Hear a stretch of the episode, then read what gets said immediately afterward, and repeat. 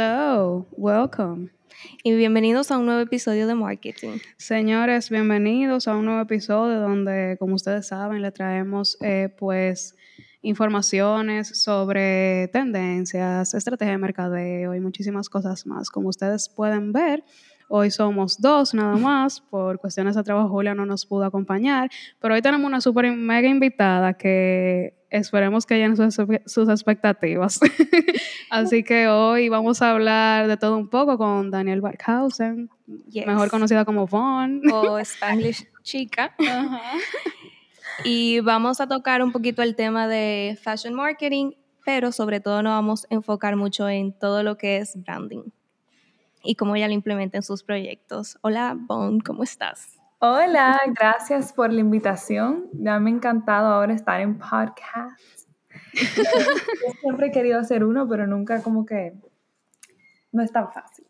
Sí, lleva una planificación y todo, pero cualquier cosa estamos a la orden aquí. Le podemos dar los insights. Sí. Tips. Cuéntanos un poquito de ti, quién, para los que no te conocen, quién tú eres, qué tú haces, a qué te dedicas. Bueno, hola, soy Daniel, eh, mejor conocida como Von, es mucho más fácil de entender porque mi apellido es muy complicado. Tengo 26 años eh, y la verdad es que estudié mercadeo de moda, entonces vamos a hablar de eso. Aunque yo realmente le di un giro en eh, mi último año y me enfoqué más en los medios digitales, justamente ya yo siento que Instagram fue como cambiando, o sea, Facebook y ya lo que era Instagram y todas estas nuevas aplicaciones. Em, y yo misma empecé a, buscar trabajo que manejando redes, o sea, siendo social media manager en vez de, moda. Em, hoy en día siento que hay hasta un mercado mucho más, o sea, más oportunidades em, que hasta en la misma moda pero obviamente yo hago un conjunto de ambas cosas para poder sacar eh, mi, marca adelante. Yo tengo una marca que se llama Von Sight, pero eh, Von Sight es como una casa y a raíz, o sea, dentro de Von Sight, obviamente tengo diferentes hijos y cada uno de esos hijos tiene un branding completamente distinto, pero a la vez todos tienen un mismo símbolo. Pero obviamente es interesante cómo utilizamos el mismo símbolo en, diferente, en sus diferentes versiones y cómo cada marca aún mantiene su personalidad. Entonces, yo creo que... Que el rayito, ¿verdad? Exactamente. Entonces, eh, estos son como que los verdaderos insights del branding behind the bolt. ya sí, lo o sea, la gente me dice como que ¿por qué el rayo? Y realmente yo empecé en la universidad, ya yo tenía un logo con el rayo.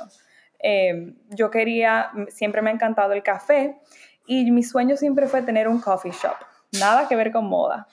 Eh, y el logo de esta marca, Bon Java, que obviamente el Bon sí estaba, eh, yo iba a, tener un coffee shop y el rayo era el símbolo del café porque obviamente te, da energía el café. Nunca fue una, el símbolo, yo nunca pensé utilizarlo para moda, pero obviamente poco a poco luego vamos a ir hablando de eso, que yo fui implementando el mismo símbolo para todas mis otras marcas.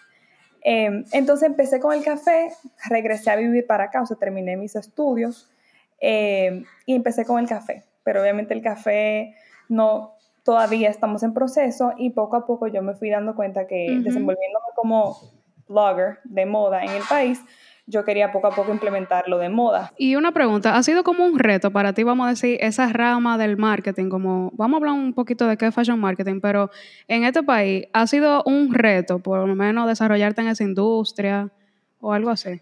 Lo que pasa es que yo siento que fashion merchandise tiene diferentes áreas. Tú puedes trabajar fashion merchandise tanto como en el retail, como yo lo hago siendo propietaria de una marca de moda, tanto como tú puedes ser... Eh, PR, o sea, relaciones públicas para manejo de estas marcas. Fashion marketing puede ser en sí marketing digital dentro de la moda. Entonces, había muchas em, áreas, pero yo me empecé a, desenvolver más en el tema de marketing en cuanto a yo como influencer y no manejo de marcas. Ah, ok. Eh, pero yo obviamente llegué al país en 2017 y me di cuenta hasta el año pasado durante la pandemia que al final del día yo, yo tenía otro potencial y no solamente ser influencer. Eh, me encanta, la verdad es que me encanta tener una comunidad súper activa, me encanta poder conectar con todas, pero al final del día yo siento que mi propósito era desenvolverme mucho más en cuanto al mundo de la moda en la producción y no tanto como influencer. Y utilizar el branding y quizás ese mundo creativo que yo siempre he tenido desarrollado eh, como para tener mi propia marca y no simplemente influenciar otras marcas. Em, también obviamente me di cuenta que en República Dominicana el tema de fashion merchandise no está muy establecido. O sea, siempre contratan en, en marcas como que, ah, un, un, equipo de mercadeo, pero no realmente se enfocan en el mercadeo de moda o en el mercadeo de moda digital. Entonces, para mí era muy difícil o buscar un trabajo de verdad enfocado en esa área eh, o yo como influencer al mismo tiempo tampoco generaba lo que un influencer de moda podía generar internacionalmente, porque en el país no le daban ese énfasis. Entonces yo decía, tengo que, tengo que buscar como algo más, eh, no solamente por lo económico, sino porque yo también sentía que yo tenía otro valor agregado, que era la parte detrás. Entonces, poco a poco, yo creo que yo, yo siento que llegó la, la pandemia eh, y digamos que a todos nos sacó de nuestra zona de confort. Y ahí mismo yo empecé a inventar en cuanto a diseñar mis propios productos. Yo siempre obviamente he soñado con tener mi propia marca, pero no fue hasta ese momento que yo vi que como influencer yo no iba a generar, porque las marcas todas estaban en pausa, y dije, obligado, tengo que sacar de abajo, ponerme creativa, em, y ahí obviamente ponerlo publicarlo en mis redes. Y poco a poco fui viendo como muy buen feedback y utilizando el mismo rayo que ya yo utilizaba levemente en otra marca, se los puse a unos jeans y honestamente one thing led to another, poco a poco yo fui haciendo ropa con el mismo branding y el branding lo fui desarrollando con el tiempo. No fue que yo dije, ah, mira, este, porque la gente cree que tú tienes como una línea gráfica. perfecto. Y que tú la tenías desarrollada desde hace dos años y que te lanzaste y todo es perfecto. No. O sea, no. Yo tenía la idea, yo soñé, yo lo manifesté, pero yo no lo tenía desarrollado hasta el otro día. Todavía sigo cambiando muchísimas cosas. Eh, entonces ahí fue, obviamente cuando salió la pandemia, que yo dije, me tengo que poner creativa y hacer, finalmente hacer mi, mi propia marca. Justamente diciembre del año pasado yo había lanzado mi página web, que para mi buena suerte, yo ya, ya yo tenía el e-commerce. Simplemente no lo había dado el calor y el trabajo que uno tiene que darle en cuanto al mercadeo para poder sacarla adelante. Porque no es simplemente la gente cree que, ah, quiero hacer una página web pero ¿cuáles realmente son los servicios? Ay, Uno, dos, tres, así de fácil. No, entonces, lo voy a hacer por Wix, no, todo se integra. Pero aparte de la inversión, por ejemplo, que la gente dice, ay, invertí en mi página web, pero realmente, ¿cuáles son los servicios que tú estás ofreciendo a, raíz, o sea, a través de esa página web? Porque la gente, de verdad, lo digo yo, que juraba que la gente iba a entrar a leer mis blog posts. La gente no, o sea, le entraban como que 10 gatos. O sea, no es con el tiempo tú te vas a desgastar si de verdad no lo sabes monetizar. Y yo me di cuenta que mi forma de monetizar esta página web era con el e-commerce. Y poco a poco, obviamente, construir esa comunidad que simplemente entra a la página web para ver o mis servicios de branding o a comprar. Entonces, eh, bueno, de ahí con Shop que es el e-commerce de la página web, viene lo que es Viva la Bon que es un proyecto, mi último proyecto del año pasado y el, y el que obviamente yo le puedo contar un poquito más, pero no sé si voy muy rápido. Tranquila, vamos súper bien. Entonces, yo, yo siempre, yo siempre he querido hacer una marca asequible, realmente, y siempre me he mantenido muy firme en cuanto al Made in the Fabulous Dominican Republic, como producir localmente yo creo que la pandemia también, como dije, aparte de, sacarnos de, la zona de, de, confort, nos, nos enseñó que apoyar lo local era mucho más importante. Entonces, nada, yo es súper eh, interesante de cómo un momento tan difícil, parece, al parecer el Grupo Ramos me vio como muy activa y ellos están buscando suplidores locales.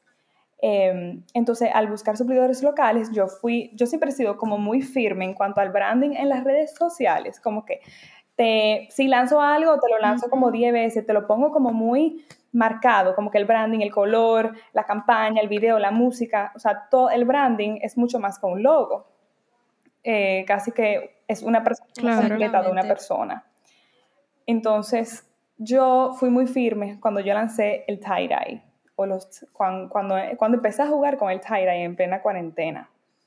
Y ellos parecen, al estar buscando suplidores locales, porque obviamente dado la pandemia no tenían la misma facilidad de comprar mercancía internacional, pensaron en mí al incluir tie-dye. Claro. En fin, em, ellos estaban interesados en colaborar conmigo y en conjunto desarrollamos toda esta marca nueva que se llama Viva la Bon para Grupo Ramos. Eh, igual, si se fijan, todo es Bon, claro que sí, pero cada una tiene su personalidad súper marcada. Viva la Bon es súper juvenil. Eso es lo que Está hasta considerado entre teens y mujeres, o sea, como ese segmento entre teens, teenager y, mujer joven, o sea, no está ni considerado como mujer, mientras que Shop Bond, que es la marca online, sí es mujer. Eh, las personalidades son muy distintas hasta el estilo. La fotografía que yo hago online, por ejemplo, la hago de en blanco y negro, o sea, la moda, no utilizo colores, mientras que Viva la Bon es morado, pasteles, rosado, tie-dye, o sea, muy diferente. Eh, y eso es algo que uno tiene que siempre ser muy firme en cuanto a el branding de su marca. Y esto yo hasta se lo digo a amigas mías, como que yo veo como que lanzan una marca o abren un Instagram y ven que el morado está de moda, entonces lo lanzan de morado. Y a los dos meses ven que el rosado está de moda, entonces ponen el rosado. Pero es como que, ¿por qué tú no te puedes mantener, o sea, consistent con tu propio branding. Esa es la única manera de que la gente, por ejemplo, si se entra en Shop One, ve que el turquesa es nuestro color. Esa es la única manera de yo misma diferenciar en mis redes sociales de que si yo pongo el turquesa, yo estoy hablando de Shop Bond. Pero si yo pongo el lila, yo estoy hablando de Viva la. Y si yo pongo el amarillo, estoy hablando de Bon Java, por ejemplo.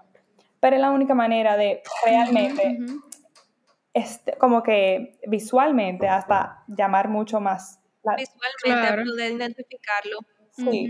Eh, ¿Y tú crees como te ha pasado tipo que sea un reto o tú cambias el chip rápido cuando tienes que cambiar de cualquier uno de tus hijitos? No, yo no me confundo con mis hijos, de verdad. O sea, yo, te lo juro. ¿Tú estás clara y la dirección de cada uno de ellos? Sí, yo siempre he sido muy, o sea, visual. Yo siempre he aprendido de forma visual. Yo para aprenderme algo en el colegio tenía que anotarlo. O sea, si, si yo tenía un examen, yo tenía que escribirlo 10 veces. Y si no, yo no me lo aprendía. Eh, o sea, mi agenda es como con colores, siempre ha sido muy visual. Pero... Color coding. Sí, sí, sí, totalmente. Y igual pasa con, con mi closet, por ejemplo, es como visualmente con colores. Pero yo creo que mis retos más grandes, o sea, cada marca tiene como sus propios retos. El reto, si nos enfocamos más en el marketing, es realmente ha sido establecer una, plataforma digital y una marca únicamente digital en República Dominicana. Ese es como el reto más grande porque el otro bebé, que es Viva Labón, digamos que es muy diferente. Es un sistema muy diferente de mercadeo porque el mercadeo es ve a la tienda y va a estar ahí. Y esa mercancía está ahí. Pero en cuanto a Shop Von, es otra estrategia totalmente diferente. Yo tengo que incentivar a la persona que vaya a mi página web, que la compre, que por qué tiene que apoyarnos, en cuántos días le va a llegar, porque son a tres a cinco días laborables. La gente todavía no entiende el tema de shop online desde República Dominicana. Eh, invertir en newsletters. y no lee tampoco. Y gracias, no lee. Eh, y oh, no, en serio, o sea, no lee. Em, ¿Qué más? Invertir en diferentes tipos de mercadeo en cuanto a hasta newsletters, por ejemplo.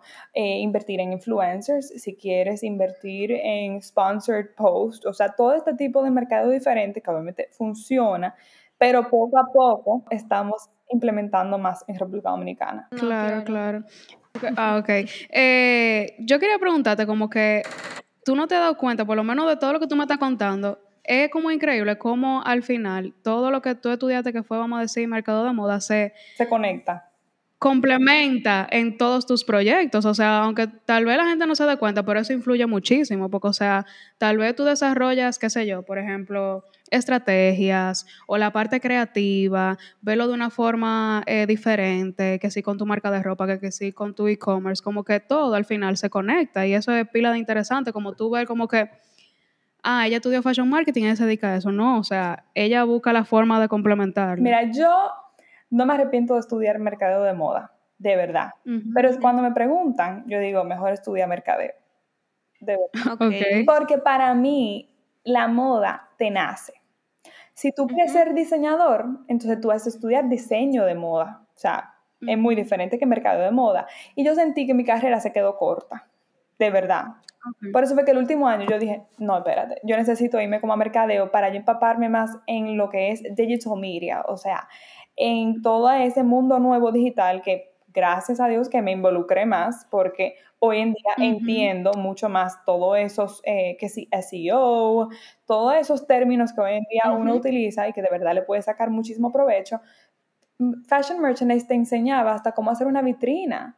Y yo decía, pero es que yo no quiero hacer vitrina, como que eran cosas muy, a veces, yo soy, yo siempre he sido muy más, o sea, más involucrada en cuanto al marketing y no tanto al diseño de moda y todo eso.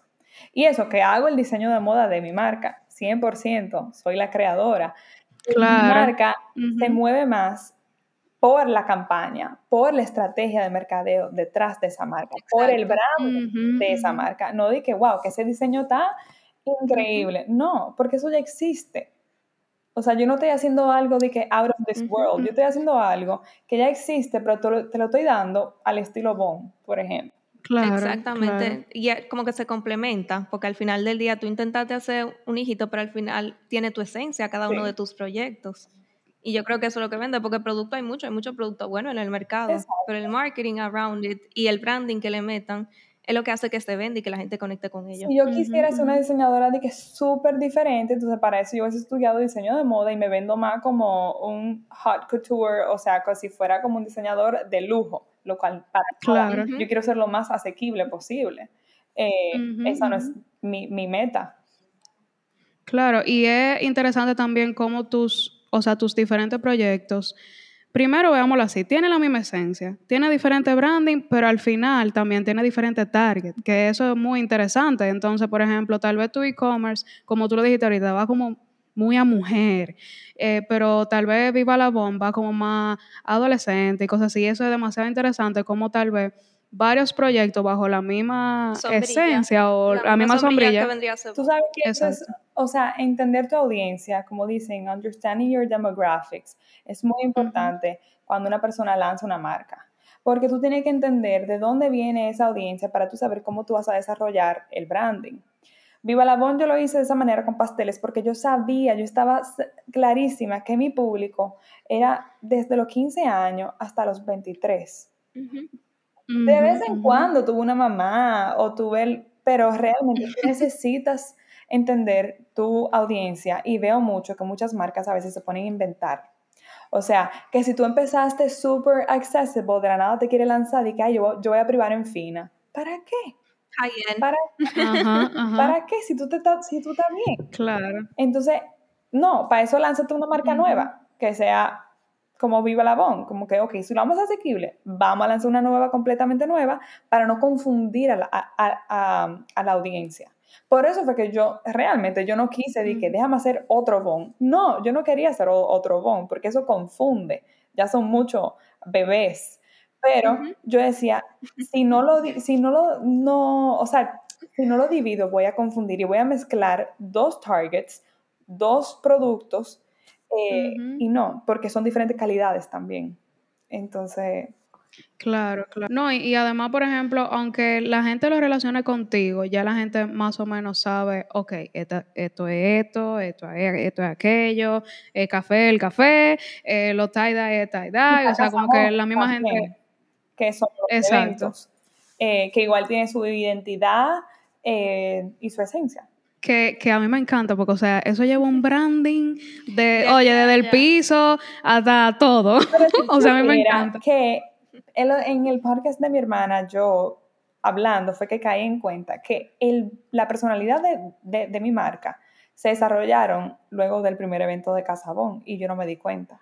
O sea, yo no tenía el brand yo simplemente hice el evento, oh, hice todo como tan estéticamente a mi gusto, que si el piso blanco y negro, porque yo quisiera tener un piso blanco y negro en mi casa, que simplemente luego que se, terminó el evento y yo puse neones y rayos, yo dije, este es el branding de la marca Bon, pero yo no lo tenía. Luego del evento yo lo pude desarrollar, pero antes de eso entonces, mucha gente va para donde... Ni idea. O sea, que ese fue uno de los que surgió. Sí, sí, sí. Mucha gente, yo siento que va para donde un diseñador gráfico, también pasa mucho, y le dice, porque yo hago estos servicios, y dicen, yo quiero un logo así.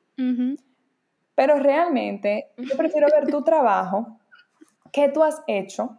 Por ejemplo, yo claro. tenía Casabón, las fotos, y a raíz de esas imágenes vimos el vibe, el mood, qué es lo que tú representas, cuáles son tus colores, porque yo no te voy a decir cuáles son tus colores, tú me tienes que enseñar a mí cuáles son tus colores, y luego de ahí sacamos todo. Pero no está de nada que veamos que está de moda eh, tal color o tal tipografía, que esa es otra, eh, y luego entonces tú hagas a raíz de eso. Eso también es parte del branding. El eslogan, la tipografía que uno utiliza. Todo eso hay que tomarlo en cuenta. Mi, mi mi equipo de diseño gráfico que me, que me ayuda, saben que cada uno de, mis hijos tiene una tipografía, digamos que matriz, cada uno. Y no se pueden equivocar. Porque si yo utilizo la tipografía de Vivo Labón, claro. estamos confundiendo el branding.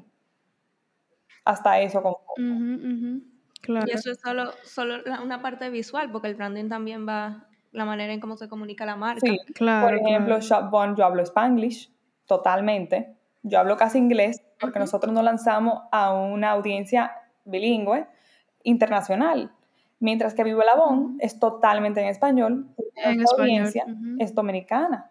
O sea, yo quiero acaparar es dominicano. Entonces, ¿para qué yo voy a privar en Spanglish cuando, cuando no? Sí, sí, tal vez la mayoría de tu target ni siquiera te va a entender, puede ser. Y todavía pasa, la gente me dice, o sea, a través de Shopbond, como que habla más español, y yo digo, pero es que no, yo no puedo porque yo, yo envío mucho internacional. Entonces también hay que entender esa parte. Cuando tú empezaste ese proyecto de e-commerce, ¿qué fue como lo más difícil? Como de, ok, yo voy a hacer una plataforma e-commerce aquí en República Dominicana que tal vez eh, el mercado no está tan bien educado o tal vez no confían mucho en eso. Como que más o menos, ¿qué fue lo que tú dijiste? Como que, conchale, qué difícil. Cuando yo lo lancé, ahí me mito, se lanzó COVID también, para ser honesta. Yo cumplo un año ahora en marzo con el e-commerce y me da muchísima alegría que obviamente me he mantenido súper firme por un año, eh, hemos crecido mucho, yo misma también he aprendido al mismo tiempo, pero yo creo que yo me agarré de una súper ventaja en el momento. Todo estaba cerrado, todo estaba cerrado. Entonces, ¿qué era lo único que estaba activo? Online. Y había muy pocas marcas de ropa. O sea, ni Sara estaba abierto. Entonces la gente que quería, digamos que comprarse algo, buscaba algo virtual. Los courier estaban cerrados también. Entonces a mí me ayudó mucho el tema de que como no había mucha competencia abierta, simplemente gente haciendo ventas por detrás, em, yo pude posicionarme como más disponible. Eh, y eso sí, yo hacía todos los envíos. Yo era chofera, yo, yo era todo. Pero por lo menos estaba activa, estaba disponible, tenía un día a día y hacía una pequeña venta. Y yo lo lancé con los jeans, lo cual no fue el producto que yo debí de lanzar en el momento, porque en COVID, en plena cuarentena, ¿quién se va a poner un jean panta en casa? Vinimos a ponernos jean como tres meses después. Pero ya yo tenía esa inversión abajo. Y yo decía, yo tengo que buscar la manera de vender estos jeans, o sea, no sé, el que quiera cuando se acabe COVID y que se ponga su jean, yo no sé. En fin, se vendieron lentamente. Pero ¿qué yo hice? yo me di cuenta que yo tenía que buscar otra cosa para poder sostener esta inversión que yo tenía de los jeans. Y ahí fue que empecé a inventar con lo de los tie-dyes. Y a, raíz de los jogger sets con los tie-dyes, que fue que yo me di cuenta que volaron, que yo tenía que inventarme loungewear, tenía que ponerme a hacer como kits que yo tenía que meter a la gente para que lo hagan en su casa. Y ahí viene el tie-dye kit. Y yo misma lo, lo armaba, se lo manejaba, se lo llevaba a su casa, o sea, la gente cree que yo tenía un super equipo y que estábamos vivos y que no, mi papá y yo. Pero, pero, pero ahora, eso es a raíz del branding que tú hacías para cada proyecto. Como que tú ves algo tan elaborado y tan bien hecho y que tal una etiquetica aquí y que si yo qué, o sea, ahí tú dices, ahí tú dices, pero concho, es un equipazo que ella tiene. No, y que cada kit era como una experiencia.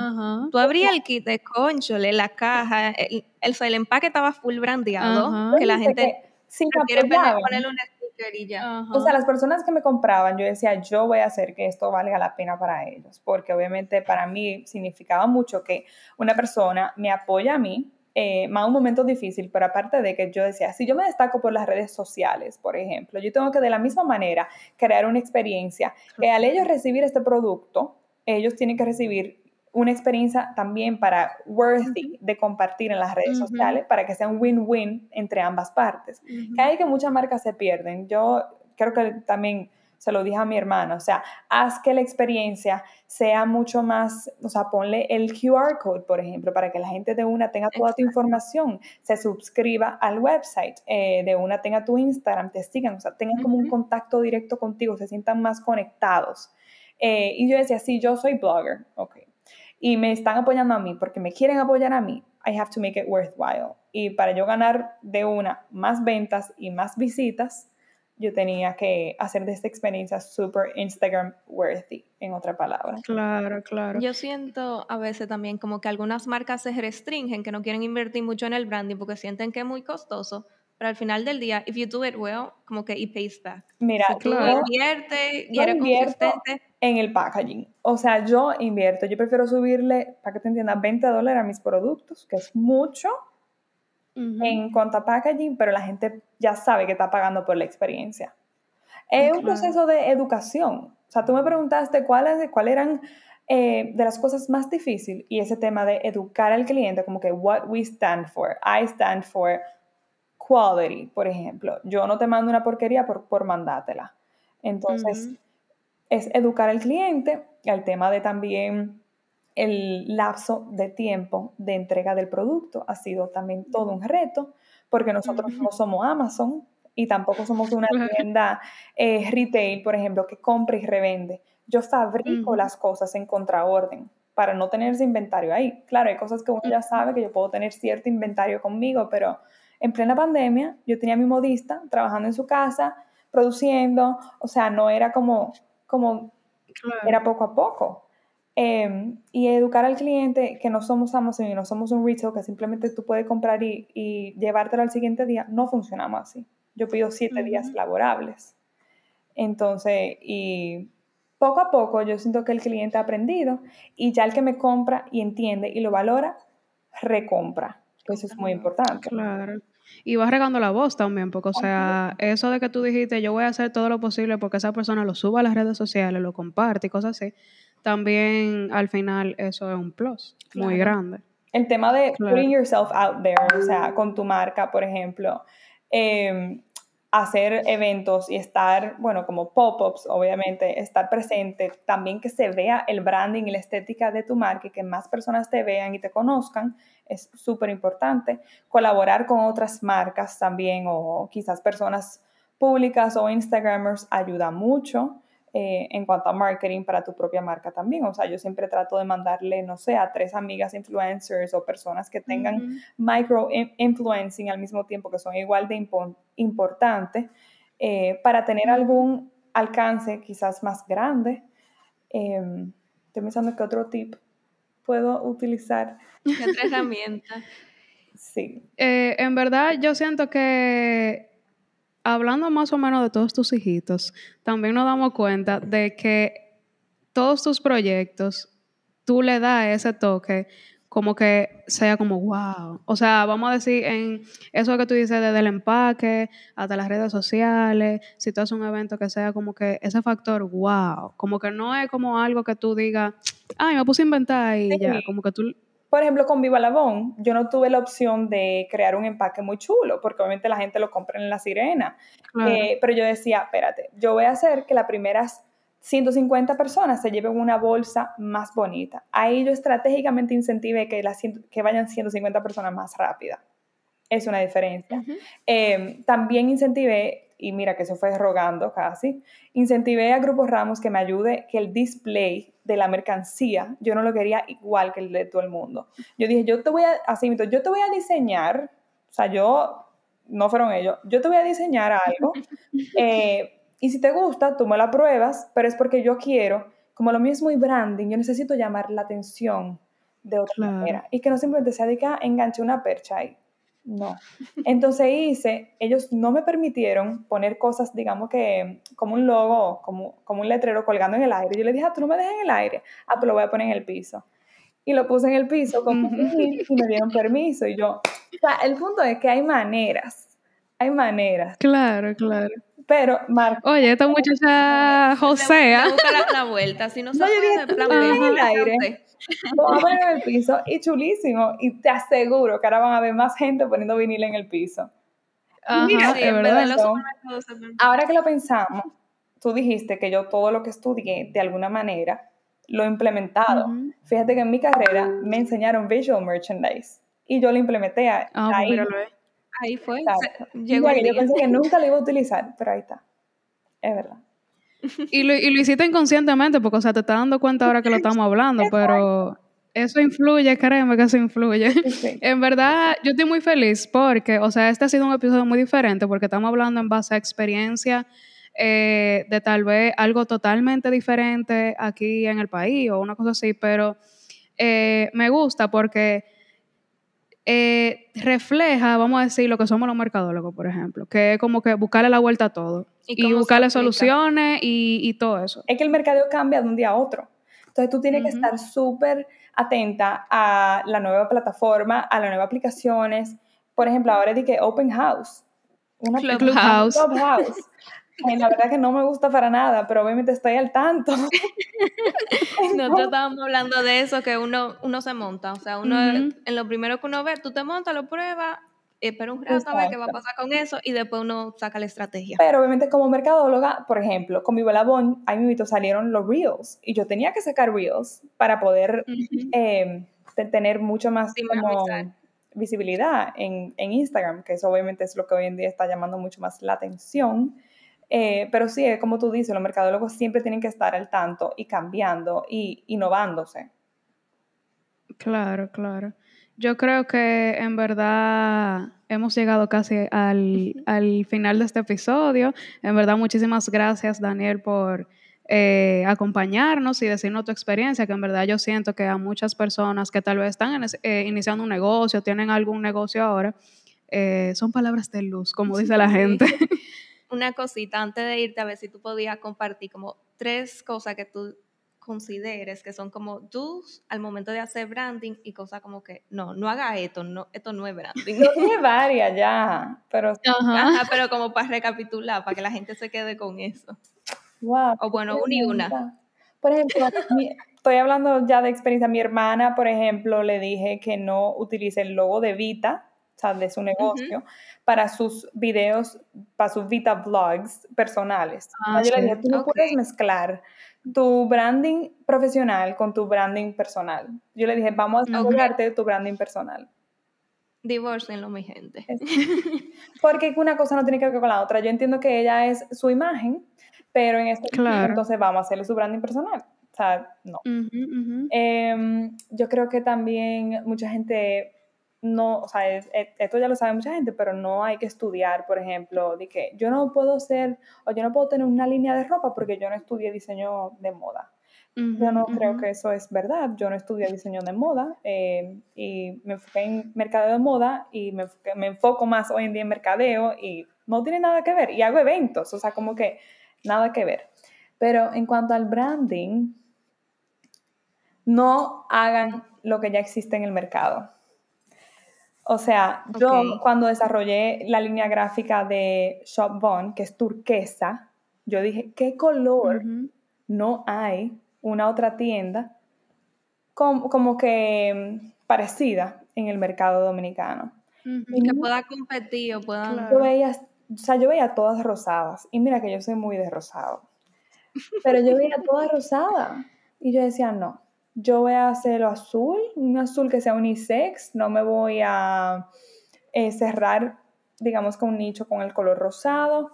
Eh, y hasta el mismo branding no lo hago de una manera muy eh, como feminine. Lo hago de una manera que se vea como cool y edgy, que puede ser para ambos, ambas personas. Entonces, es Y algo muy importante que tú mencionaste, el, el factor de no seguir, por ejemplo, usar, ah, tal font eh, está en tendencia, déjame usarlo. y otra cosa también que veo mucho, y tengo una amiga, por ejemplo, que su logo es un font que ya existe, que tú lo puedes descargar del internet. Eso no es un logo, eso es como un nombre que tú estás escribiendo. Eh, un logo tú tienes que con diseñador gráfico, desarrollar tu línea gráfica y yo también digo otra cosa muy importante, que no haces nada con un simple logo. Tú necesitas un brand book completo, o sea, la identidad de tu marca completa. La gente cree como que, ay, no, porque ya yo tengo el logo hecho. Y yo como que, ¿y qué es eso? Eso no es nada. ¿Y qué más? Dime, ¿tú no tienes nada? No. Entonces, voy a lanzar un proyecto, nada más necesito el logo. Tú me lo haces, bueno. Y tú ves que solamente utilizan el logo. Yo te ayudo. Tú ves que utilizan el logo como en el profile picture de Instagram, pero ¿dónde está la identidad completa de la marca? O sea, tú te entras a una marca mía y no es porque yo soy buena, no, yo no voy a decir por eso, pero te da como un vibe completo de, de qué es lo que ella está diciendo. Sí. Claro. Y, y, o sea, de una vez tú sabes a qué tú vas. O sea, no es como que, ¿y qué es lo que tú tienes que estar scrolling ahí, qué sé yo qué, sino como que ya tú sabes. Desde un inicio. Hasta lo que la gente escribe en la biografía de Instagram es parte del branding. Eh, sí, parte de la identidad el totalmente. del teléfono y que el correo, o sea, puede poner algo. y el horario. Exacto, que represente, que te represente, que te haga destacar. No, y hasta lo mismo hashtag, que mucha gente yo veo como que se quedan cortos y usan hashtag genérico, ¿no, mi gente? Totalmente hagan algo más, véndense un hashtag para la marca. Claro, claro. Pero, pues nada. ya yo creo que en verdad hemos acaparado todo y si se nos quedó algo, señores, ya ustedes saben, mándenos preguntas o lo que sea. Acuérdense suscribirse a nuestro newsletter donde pueden encontrar también muchísima más información de este episodio. Muchísimas gracias, Bon, por acompañarnos. Gracias. Esperamos que aquí estamos a la orden, cualquier cosa. Y ya ustedes saben, síganos en nuestras redes sociales, arroba market, rayita abajo, rayita abajo, in. Y Bon, ¿dónde te pueden encontrar? Eh, bueno, yo soy Daniel B. Corta Barkhausen. Si escriben Bon, seguro van a encontrar alguno de todos los hijitos. Con B corta, B corta o N. Ahí le va a aparecer todo. así que ya ustedes saben. todos los links en el newsletter para que puedan verlo. Así que ya saben, también suscríbase a nuestro canal de YouTube y nos vemos el jueves. Bye. Bye bye. Chao.